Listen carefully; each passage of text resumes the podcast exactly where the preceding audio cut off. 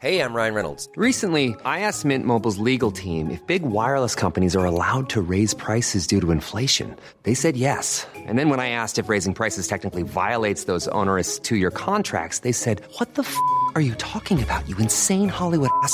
So to recap, we're cutting the price of Mint Unlimited from $30 a month to just $15 a month. Give it a try at mintmobile.com slash switch. $45 upfront for three months plus taxes and fees. Promo rate for new customers for limited time. Unlimited more than 40 gigabytes per month. Slows. Full terms at mintmobile.com.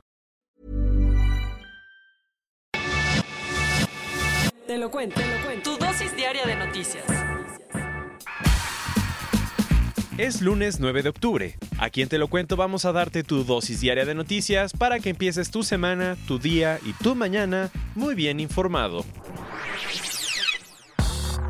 Sin lugar para la paz. Este sábado Donald Trump canceló las negociaciones de paz con los talibanes. Te damos un poco de contexto de lo que está pasando. Acuérdate que las tropas estadounidenses llevan años en Afganistán, un país en el que hay una situación bastante compleja. Aunque actualmente gobierna Ashraf Ghani, un presidente elegido democráticamente, el Talibán, un grupo que gobernó entre 1996 y 2001, quiere retomar el poder y ya controla varias provincias.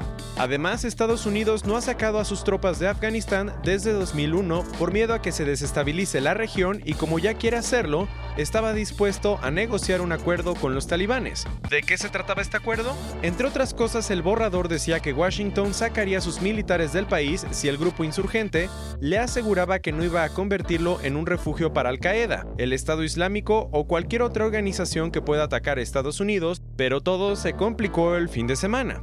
Supuestamente el domingo, Trump iba a tener una reunión secreta con los principales líderes talibanes y por separado con el presidente Ghani para tratar de firmar el acuerdo pero de última hora se echó para atrás. En un tuit, el presidente estadounidense explicó que había cancelado las negociaciones porque el sábado los talibanes admitieron estar detrás de un atentado en Kabul que mató a un soldado estadounidense y a otras 11 personas. Lo más grave en todo esto es que en los últimos días el grupo insurgente ha hecho varios ataques y según The Washington Post, la cumbre programada para ayer podría haber sido un paso importante para que se ratificara el acuerdo que lleva meses negociándose y para que se terminara la guerra más larga jamás mantenida por Estados Unidos.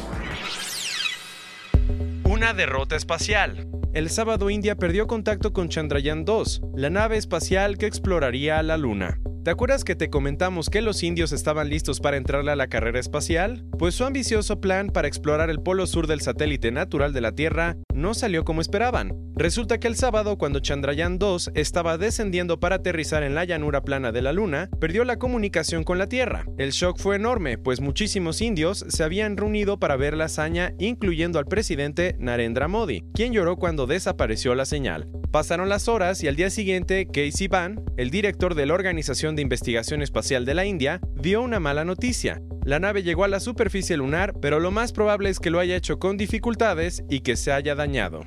Por suerte Chandrayaan 2 no tenía tripulantes, sino que llevaba equipo para estudiar la composición de las rocas lunares. Así que ahora es probable que India vuelva a tratar de aterrizar en la Luna para convertirse en el cuarto país en lograrlo. Además quiere mandar astronautas al espacio en la próxima década y naves de exploración a Venus, Marte y el Sol. Una final de aquellas. Ayer fue la final del US Open y Rafael Nadal se coronó como el gran ganador de la noche. Todo empezó el sábado en la final femenina del US Open en Nueva York, ese último torneo Grand Slam del año donde los tenistas cierran la temporada.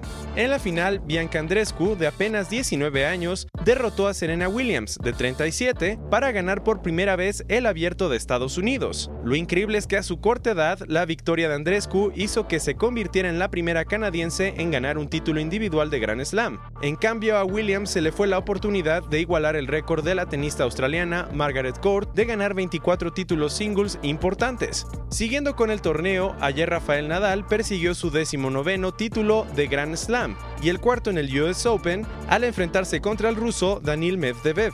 En un tremendo partido de 5 sets y casi 5 horas, el español derrotó a Medvedev 7-5, 6-3, 5-7, 4-6 y 6-4. ¡Felicidades! Nos pasamos a otros cuentos. Para sorpresa de muchos, Joker, la película sobre el sonriente antihéroe de Gotham, ganó el León de Oro en el Festival Internacional de Cine de Venecia. El filme dirigido por Todd Phillips y protagonizado por Joaquín Phoenix fue una elección inusual para el jurado del festival italiano, pues es una película de superhéroes. Lo que sorprendió aún más fue que el gran premio del jurado se lo llevara An Officer and Spy, de Roman Polanski, aunque el director esté siendo acusado de abuso sexual. Ayer el mundo de la música perdió a una gran estrella.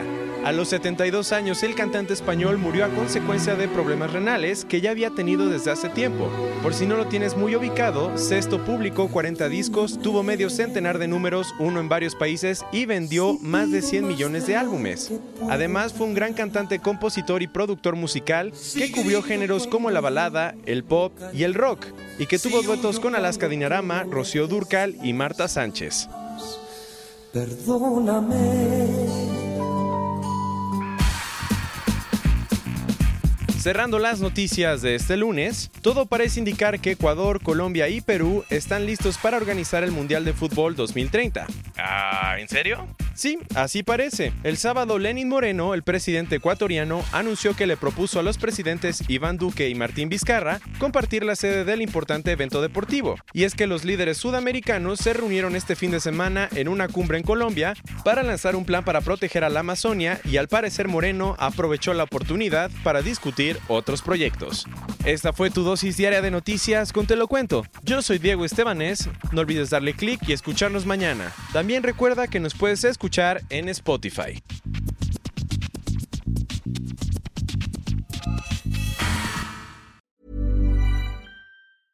Hey, folks, I'm Mark Marin from the WTF Podcast, and this episode is brought to you by Kleenex Ultra Soft Tissues, your ally to help tackle your allergy symptoms this season. I love the change of seasons, but nobody loves pollen and all those other things floating in the air that make you sneeze during this nice weather. Kleenex Ultra Soft Tissues are hypoallergenic and allergist approved, so fight back against watery eyes and runny noses without worrying about irritating your skin. For this allergy season, grab Kleenex and face allergies head on.